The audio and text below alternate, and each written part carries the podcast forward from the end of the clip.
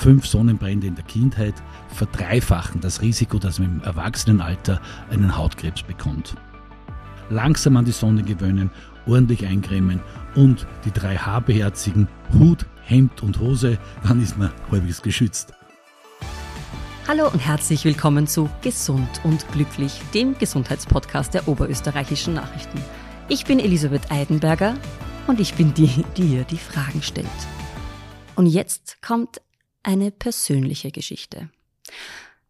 Ich mache jährlich meine Vorsorgeuntersuchungen. Ich gehe zur Frauenärztin, zur Zahnärztin, zum Hautarzt.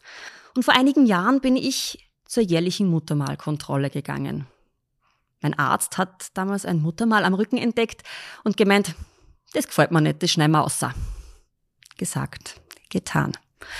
Zwei Wochen später kehre ich zum Fädenentfernen zurück und die Worte, die mein Arzt dann zu mir gesagt hat, die haben aufs Gemüt gedrückt, gelinde gesagt. Es war ein Melanom. Übersetzt schwarzer Hautkrebs. Allein dieses Wort hat meine Welt kurz zum Stillstand gebracht. Krebs. Ich. Danach folgte, was folgen musste, nachschneiden, die Lymphe kontrollieren und das Ergebnis war, ich hatte Glück. Alles war okay. Die Fragen blieben aber in meinem Kopf. Wie konnte denn das sein? Ich bin doch jedes Jahr zur Kontrolle gegangen. Und ja, es kann eben sein, dass so etwas auftritt. Und deshalb ist mir dieses Thema heute in diesem Podcast so ein tiefes Anliegen, nämlich die Hautgesundheit. Denn Hand aufs Herz, wer geht denn wirklich jedes Jahr zum Hautarzt, zur Hautärztin? Oder wer schmiert sich denn im Sommer, und jetzt ist es endlich schön draußen, wirklich jedes Mal ordentlich mit Sonnencreme ein und da vergisst drauf und fängt sich doch einen Sonnenbrand ein? Wir reden über all diese Fragen rund um das Thema Haut, um unser größtes Organ und ich freue mich, dass ein Mann mir gegenüber sitzt, nämlich zufällig genau der Mann gegenüber sitzt, der mir damals dieses böse Muttermal entfernt hat. Dr. Johannes Neuhofer. Er ist Hautarzt und seit 2019 auch OÜN-Arzt, wo er die Fragen unserer Leserinnen und Leser mit seinem Team an Experten und Expertinnen beantwortet. Er ist auch seit 2013 Bundesfachgruppenvorsitzender für Dermatologie. Ich freue mich, dass Sie heute mir gegenüber sitzen, Dr. Johannes Neuhofer. Grüß Gott, freue mich ebenfalls. Wir ich fange normalerweise immer recht locker an. Jetzt habe ich diese meine Geschichte erzählt. Das war jetzt ein bisschen ein schwerer Beginn. Vielleicht schaffen wir doch, dass wir äh, diesen Podcast nicht nur informativ, sondern auch unterhaltsam natürlich machen. Und beginnen gern mit der Frage, warum eigentlich Dermatologie? Warum hat äh, dieses Fach für Sie so eine Faszination? Es ist unglaublich breit. Also es geht von der Kosmetik und geht bis hin zum schwarzen Hautkrebs, der wirklich wichtig ist, dass man rechtzeitig erkennt. Aus diesem Grund möchte ich Ihnen gratulieren, dass Sie wirklich rechtzeitig gekommen sind. Wenn man einmal im Jahr kommt, äh, dann ist die Gefahr wirklich gering, dass man es übersieht. Und so war es auch bei Ihnen. Melanom kommt, aber es war noch nicht so weit entwickelt, dass es bereits Absiedlungsherde, also Metastasen gesetzt hat. Und das war Ihr Glück, unser Glück und meine Freude natürlich. Schön, dass wir uns jetzt wiedersehen und darüber reden können und auch lachen können darüber. Wie oft stellen Sie denn diese Diagnose Hautkrebs? Naja, man muss unterscheiden zwischen schwarzen, dem ganz bösen, und dem weißen Hautkrebs, wie es gemeinhin heißt. Da gibt es ein paar Unterordnungen, äh, Unterordnungen, wie zum Beispiel das Basaliom, das ist das häufigste, das Spinaliom, aber es gibt noch den Burbus Bowen und so weiter. Aber das, der schwarze Hautkrebs, naja, das ist ähm, so, dass man ungefähr, das ist ungefähr 20 Mal im Jahr diagnostiziere. Äh, und Gott sei Dank, durch unsere Aufklärungen, die wir seit 20 Jahren machen oder über 20 Jahre machen, sind die Menschen sensibilisiert, so wie Sie, ja, kommen und äh, fast immer sind wir rechtzeitig. Ja. Ich sage, äh, es ist entscheidend, denn wenn man es in einem späten Stadium erwischt und die Metastasen bereits da sind, dann ist ein ganz anderes Thema. Dann ist es wirklich mühsam und schwierig und wie gesagt, dann ist das Überleben wirklich äh, das Thema Nummer eins. Mhm. Jetzt haben wir ja endlich Sommer. endlich scheint die Sonne. Ich habe vor ein paar Wochen, als so das erste wirklich schöne Wochenende war, äh, in einem großen österreichischen Radiosender den Moderator gehört, der gesagt hat, ja, das wäre doch gelacht, wenn wir dieses Wochenende nicht den ersten Sonnenbrand der Saison aufzwicken. Juhu, voll super, die Sonne scheint. Und natürlich vor dem Hintergrund meiner Geschichte habe ich mir gedacht, ist das sehr ernst? Sonnenbrand, juhu.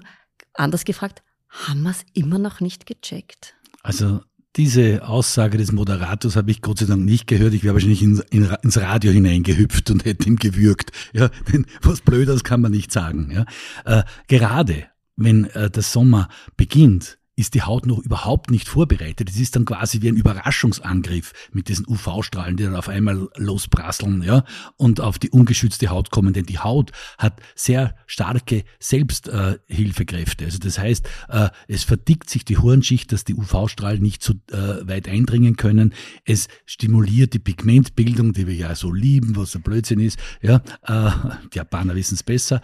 Äh, die schützen sich davor, ja, damit also die, damit also praktisch geschützt geschützt sind vor UV-Strahlen und äh, es gibt ein Reparatursystem. Wenn also schon mal die DNA in den Zellkernen geschädigt ist, dass es repariert wird. Aber das dauert 14 Tage, drei Wochen. Äh, so ähnlich wie wenn ein untrainierter Marathonläufer gleich losläuft. Ja? Der hat wahrscheinlich äh, einen, einen, einen, einen Bruch also, oder, oder zumindest einen Muskelriss. Mhm. Ja? Also gerade am Anfang Vorsicht, langsam an die Sonne gewöhnen ordentlich eincremen und die drei H beherzigen, Hut, Hemd und Hose, ja, möglichst lange, dann ist man halbwegs geschützt. Es scheint ja aber immer noch, ich weiß nicht, ich weiß es ja aus meiner Jugend, wir haben uns in die Sonne gegläscht, damit wir ja super braun werden, vielleicht der 10er Sonnencreme, Lichtschutzfaktor, wann überhaupt, weil wir wollen ja braun werden. Und dann war es auch noch richtig cool, wenn wir uns dann am Ende vom Urlaub die Haut selber oberreißen haben können oder auch runterschälen konnten, weil wir ja so einen Sonnenbrand gehabt haben. Offenbar war's, das war vor vielen Zeiten, wo man dann mit Tiroler Nussöl nachgeholfen hat, wahrscheinlich jetzt. Ähm, die Zeiten sind ein bisschen vorbei, aber was aus Ihrer langjährigen Erfahrung, ist es besser geworden, dieses Bewusstsein, dass Eincremen nicht uncool ist, sondern echt was bringt? Ja, es ist sicher viel besser geworden. Ähm, das merkt man also wirklich. Also wir haben also Sonnentanten in den Kindergärten und so weiter, dass die Leute aufgeklärt sind. Also ich habe mich da in meiner Zeit sehr, sehr bemüht, dass da regelmäßig also mediale Aktivitäten laufen. Da danke ich Ihnen, dass Sie das wirklich jedes Jahr gebracht haben und dass die Menschen da wie sensibilisiert werden. Aber es einige gibt's immer, da hilft alles nichts. Nicht? Und äh, das in die Sonne hauen früher, das war klassisch. Ich kann mich erinnern, ein alter Patient, der ist gekommen und gesagt, mein Doktor hat damals gesagt, äh, wegen meiner Akne in der Pubertät, ja, äh, hau dich voll in die Sonne, dann äh, geht die Haut runter und du hast wieder schöne Haut. Das ist sehr kurzsichtig, sehr kurzsichtig, ja, denn fünf Sonnenbrände in der Kindheit verdreifachen das Risiko, dass man im Erwachsenenalter einen Hautkrebs bekommt. Boom. Und ich meine, also Hand aufs Herz, ich glaube, fünf Sonnenbrände ja, die, das, die, die, die, kriegt man schnell. Die kriegt man schnell. Äh, es ist eine statistische Größe und es ist nicht bei jedem so, aber es zeigt, wie wichtig es ist. Und der Sonnenbrand ist ja eigentlich eine Schutzfunktion. Ja? Die Haut sagt ja bitte, gib Ruhe, geh, geh ja nicht mehr jetzt in die Sonne, weil ich halte das nicht mehr aus. Ich selber kann mich erinnern, es ist bagatellisiert worden. Ich war mit meinem Vater, ich glaube, das war ein Linean oder Jesolo irgendwie vor, vor Urzeiten. Ja? Die klassischen und ja, genau, genau. Er hat mir mit Chambafi ein bisschen eingeschmiert, das war, das, das war quasi gar nichts, so ähnlich wie es durch oder Nussel, ja. Und dann auf die Nacht ich, äh, bin ich zittrig ins Bett gekommen, fiebrig und, und, und bin da niedergelegen, völlig fertig. Die Haut hat gebrannt und mein Vater hat gelacht und gesagt, oh mein Gott, na, das ist ja nur ein Sonnenbrand. Also sowas Unwichtiges. Das wissen wir Gott sei Dank jetzt besser. Wir wissen es deshalb erst viel später besser, weil es dauert, Zuerst hat man Sonnenbrand, der wird wieder gut versäumt, ist eigentlich nichts Besonderes passiert, die Haut versucht es alles zu reparieren, aber äh, viele Jahre später äh, hat man erkannt, diesen Zusammenhang zwischen äh, Sonnenbrände und äh, Hautkrebsentwicklung. Es sagt man ja, man soll ja auch in die Sonne gehen, um mit Vitamin D zu tanken. Hemmt ja. denn ein hoher Lichtschutzfaktor auch die Aufnahme von Vitamin D? Ja, ja. Allerdings, äh, Vitamin D bekommt man meistens durchaus mit relativ wenig Sonne. Ja. Und im Winter mag das stimmen, wenn alles kahl ist und nebelig und vor allem bei alten Leuten, wo die Vitamin D-Produktion auch gar nicht mehr so funktioniert, selbst wenn sie in die Sonne gehen, die den ganzen Tag äh, auf den weißen Balafon schauen und eigentlich nie rauskommen. Ja. Da empfehle ich wirklich, dass man sich nicht durch massive Sonnenbelastung die Haut schädigt, um ein bisschen Vitamin D zu bekommen, sondern es gibt in den Apotheken die Tropfen oder die Tabletten, wo man quasi dieses Vitamin wirklich wesentlich einfacher und gefahrloser zu sich führen kann. Aber ich sage mal, als normalsterblicher Mensch, die wir so sind, in, von bis vom Alter her, wenn wir nicht ganz nie rauskommen, trotzdem einschmieren. Trotzdem einschmieren, absolut, ja. Wenn man so tagsüber jetzt einen ganzen Tag am Strand ist, reicht es sich in der Früh einzucremen oder muss ich schon immer wieder mal auffrischen? Natürlich, durch den Sandabrieb, wenn die Kinder spielen oder durch das Wasser, wenn man sich abtrocknet, geht das wieder runter, auch wenn es diese Cremen gibt, die heißen Day Long oder All Day, also quasi die, die äh, suggerieren, dass man das nicht muss. Äh, man soll das absolut machen. Aber Sie haben auch den Stichwort gebracht, Kinder. Bei Kindern ist das ganz, ganz wichtig, dass man da besonders aufpasst. Bis zum ersten Jahr sollen sie überhaupt nicht in die Sonne gehen, direkt, nicht direkte Sonne. Die Haut ist ja ein Viertel dünner als die beim Erwachsenen. Das heißt, die die UV-Strahlen dringen ganz einfach viel tiefer hinein und können noch viel mehr schädigen, wie gesagt, und man hat dann praktisch eine Hypothek am Kerbholz, ja, das man ein ganzes Leben lang mitbringt und dann später halt den Hautkrebs entwickelt. Also das Nachcremen ist wichtig, allerdings empfehle ich auch hier gleich, also dass man in der Mittagszeit es so machen sollen wie die, die Italiener oder die Spanier Siesta oder Fiesta, wie man es nennt, ja, und lieber sich da ein bisschen hinlegt, den natürlichen Schlafdrang oder was immer, ja, man nach gibt und sich in der sonnengeschützten, äh, im sonnengeschützten Urlaubszimmer vielleicht aufhält, ist sicher gescheiter. Und soll man eher die Tagesrandzeiten nützen, um draußen zu sein. Hm, und auf jeden Fall auch unterm Schirm am besten. Unterm Schirm, aber man darf nicht vergessen, die Reflexionen vor allem von den griechischen weißen Wänden, ja, oder von, äh, vom, äh, wenn man am Berg ist, vom Schnee oder vom, auch vom Wasser, ja, auch vom Sand, kommen ganz schöne äh, UV-Strahlenmengen zusammen. Im Hinblick auf Kinder, weil Sie das auch schon angesprochen haben. Jetzt gibt es dann physikalischen Sonnenschutz und chemischen Sonnenschutz. Jetzt bin ich selber Mama, dann beschäftigt, spätestens dann fängt man an, sich damit ein bisschen zu beschäftigen, beschäftigen. Was ist denn da der Unterschied und mit was soll man den Kinder jetzt wirklich eincremen? Ja, da hat sich auch einiges getan. Äh, dieser physikalische Sonnenschutz, das hat so super ausgeschaut, das gibt keine chemische Reaktion, was uns ja alle freut, ja, sondern das sind ungefähr tausende von Parabolspiegeln, die mehr oder minder an der Hautoberfläche sind und das Licht zurückstrahlen in das, in das Universum, ja, dann kann nichts passieren. Äh, also sprich nicht in die Haut einziehen, nicht in sondern die Haut eindringen und genau. Äh, das war der physikalische Sonnenschutz, aber wir sind draufgekommen, dass Titandioxid oder Zinkoxid unglaublich ungl äh, umweltschädlich ist. Das heißt also, diese urweise Meinung, dass man da die Kinder mit dem zu sehr eingrämen soll, äh, auch wenn sie dann ein bisschen weiß ausschauen, weil das sieht man, das bringt man nicht so in die Haut rein, ähm, das ist nicht mehr en vogue.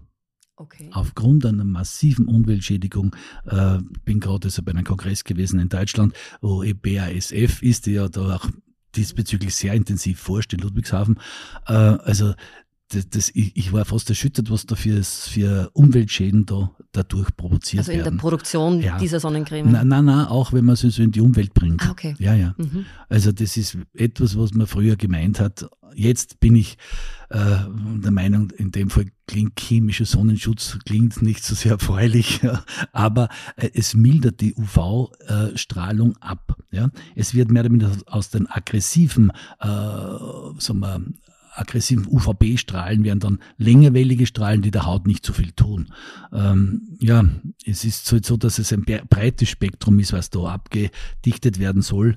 Ähm, aber da gibt's viele Firmen, die sich da sehr bemühen, dass sie da vernünftige Sonnenschutzcremen produzieren. Aber ich bin auch äh, sehr dafür, dass man also äh, durch Kleidung, ja, da, also wie gesagt, der, die Miss Marple mit ihrem breitkrempeligen Hut, die war schon gescheit. Und auch meine Großmutter, ich erinnere mich als kleiner Bub, ja, wie wir aufs Feld gegangen sind und den Arbeitern den Most gebracht haben, ja, Most-Tipp, sind wir im richtigen ja, Sender. äh, und, und die hatte wirklich immer einen Hut aufgehabt und hat mir auch einen aufgesetzt. Und dann hat man unter den Bäumen gejausnet und getrunken, ja, und dann ist weitergegangen mit der Arbeit.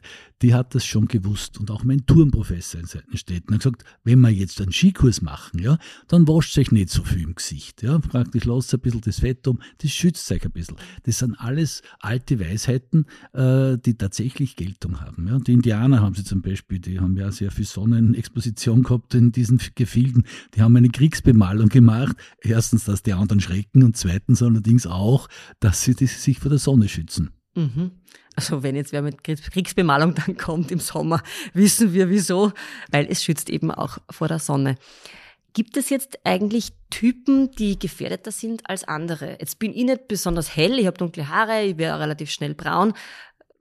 Und trotzdem. Und trotzdem. Gehabt. Genau, ja, genau. und trotzdem. Eben, eben, Gibt es ja. jetzt jemand, der gefährdeter ist als andere? Natürlich. Also die hellhäutigen Typen sind natürlich wesentlich gefährdeter. So, ich nehme mal die Pippi Langstrumpf mit ihren Kugelschecken, ja, die mehr oder minder sofort einen Sonnenbrand hat, oder auch unser, unser beliebter Boris Becker, ja, der ist zwar eh meistens in England, aber wenn die Sonne ist, aber die sind sehr gefährdet, ja. Mhm. Äh, also diese, dieses rötliche Pigment ist auch viel anfälliger, um sich Richtung Melanom äh, zu entwickeln. Mhm. Äh, also die hellen Typen sind wirklich, wirklich viel mehr gefährdet und trotzdem, sie sind das beste Beispiel, dunkle, fesche Frau, ja, jugendlich, alles bestens, Danke. ja. Naja, freilich, ja.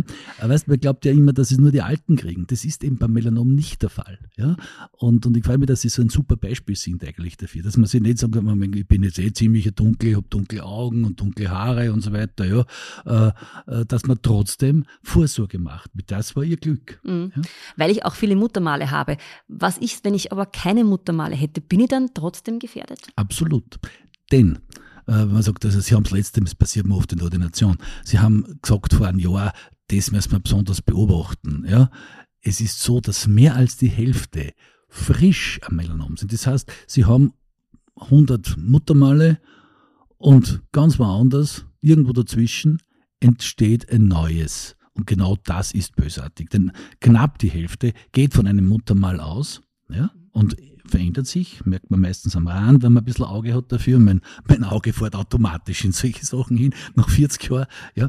Ähm, aber äh, es ist so, dass durchaus äh, eben, wie gesagt, das ganz frisch anfangen kann. Und, und darum ist es keine Garantie, äh, dass wenn die Muttermale okay sind, dass man da keins kriegen kann. Mhm. Aber eben, wenn ich gar keine habe oder gibt es wen, der gar keine hat? Ja, es gibt na, gar keine. So fallweise mache ich Scherz und sage, bei Ihnen haben es vergessen, dass sie die Muttermale aufstrahlen. Der Durchschnittsbürger hat ungefähr 42. Ja?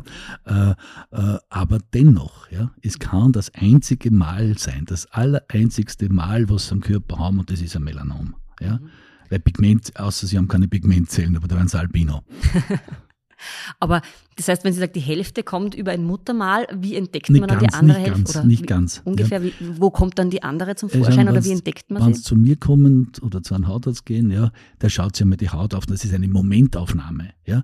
Und wenn ein Mutter mal da ist, wie gesagt, äh, man hat sein Auge dafür, man hat dann noch, wenn man es nicht genau weiß, den, das Auflichtmikroskop. Ja. Man entdeckt es durch Erfahrung und durch genaue Analyse. Äh, wir haben intensive Fortbildungen aktiviert, ähm, dass wir wirklich diese, diese Geheimnisse wissen. Das große Problem beim Melanom ist ja das. Viele haben diese wirklich schieren, darf ich mal so sagen, Alterswarzen, die bis zur Kuhfladengröße werden. Ja, Das fällt natürlich jedem auf. Oder wenn beim BH irgend sowas ist. Das ein bisschen ja, außersteht das stört und- und, steht aus und sagt, vielleicht "Ma, oder das geht mir am Keks furchtbar, irritiert man, wird immer wieder lästig. Ja, Das ist oft völlig harmlos. Ja, Und das Muttermal, das böse Muttermal, also das heißt das Melanom, ja, fängt oft ganz flach an. Das spürt man oft einmal gar nicht, juckt gar nicht oft, manchmal schon. Ja. Meins hat Äh, juckt, ja. Ja, manchmal kann es jucken, ja, ja, Mhm. weil es ja was tut. Das Immunsystem ist ja voll aktiv und will das bekämpfen. Gell?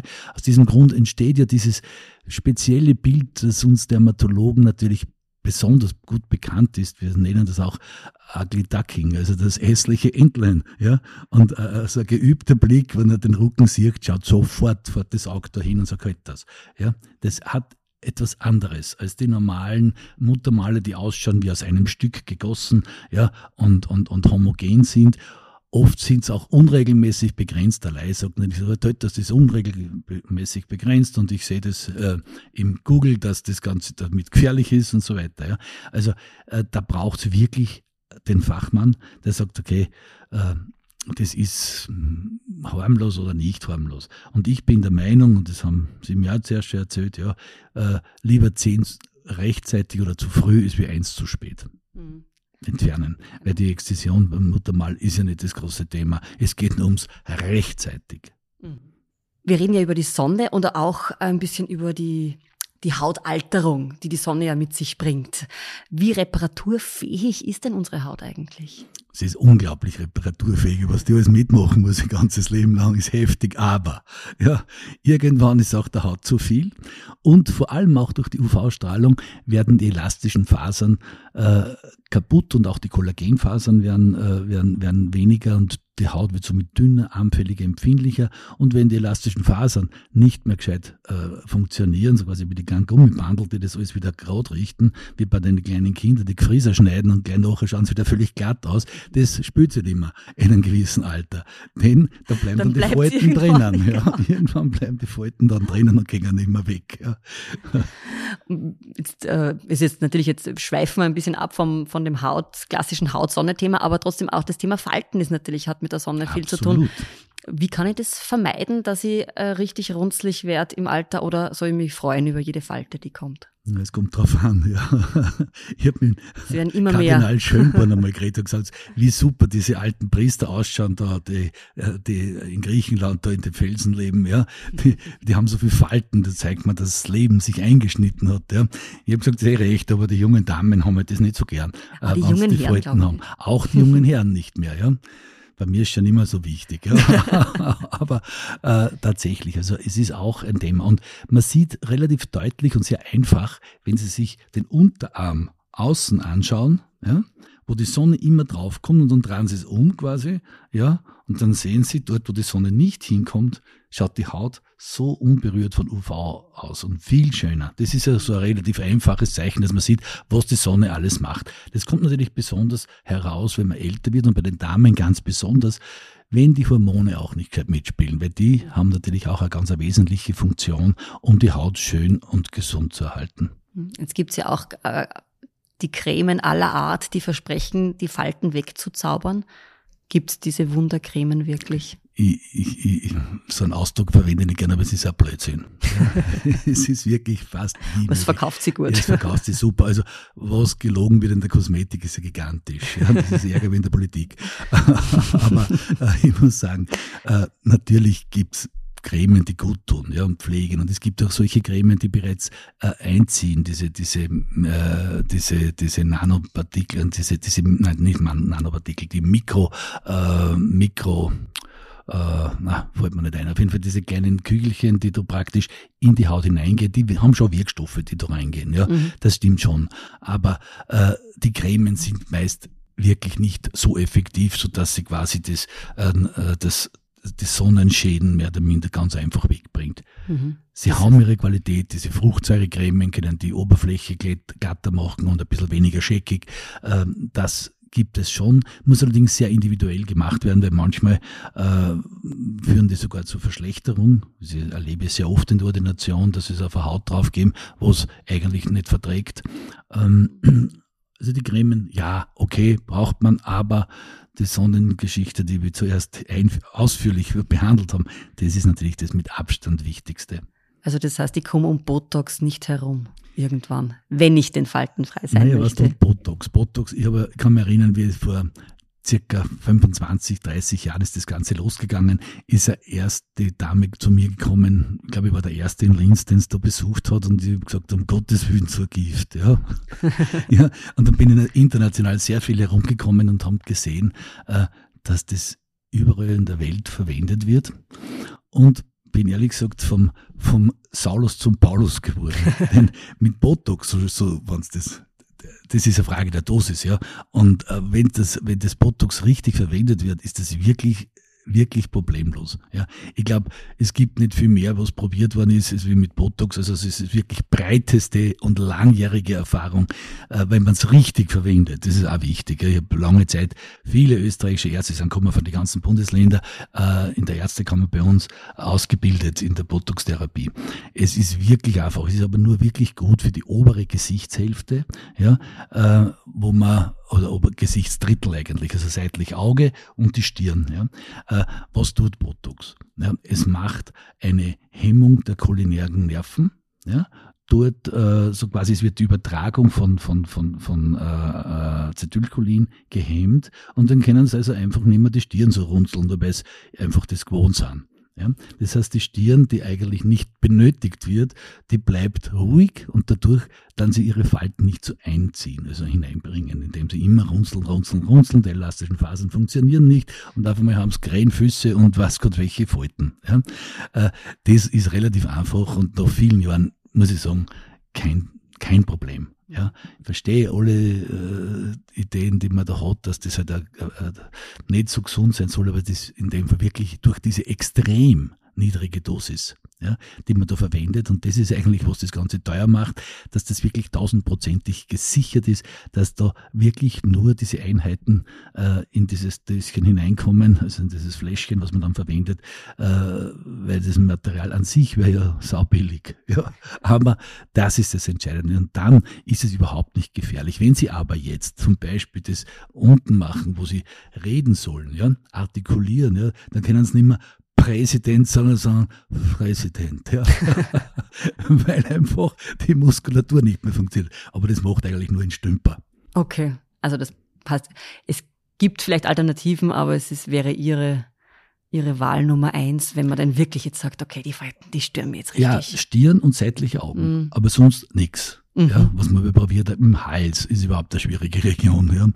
Ja. Äh, das ist mühsam. Ja, und sinnlos. Mhm. Aber man muss immer wissen, es ist manches halt, für manches ist es gut und für manches kann man es vergessen und für manches sogar schlecht. Aber Botox in der oberen Stirndrittel, muss ich ehrlich sagen, habe ich viele, viele Jahre Erfahrung, mache es gerne und habe wirklich äh, Freude damit, äh, dass man dann wirklich lange Zeit eine schöne Stirn und, so ein, und wenig äh, Krähenfüße hat, mhm. ja, wenn man das richtig macht. Trotzdem nicht maskenhaft dann nein, aussieht also, und man sich denkt, aha, hat die was na, machen lassen. Na, Frozen Face ist nichts Schönes, das na. stimmt. Es braucht Mimik und das soll es bleiben, aber man soll unbedingt tiefe Furchen haben, weil das gefällt keinem und vor allem die Damen sind nicht glücklich, aber auch immer mehr Männer. Mhm.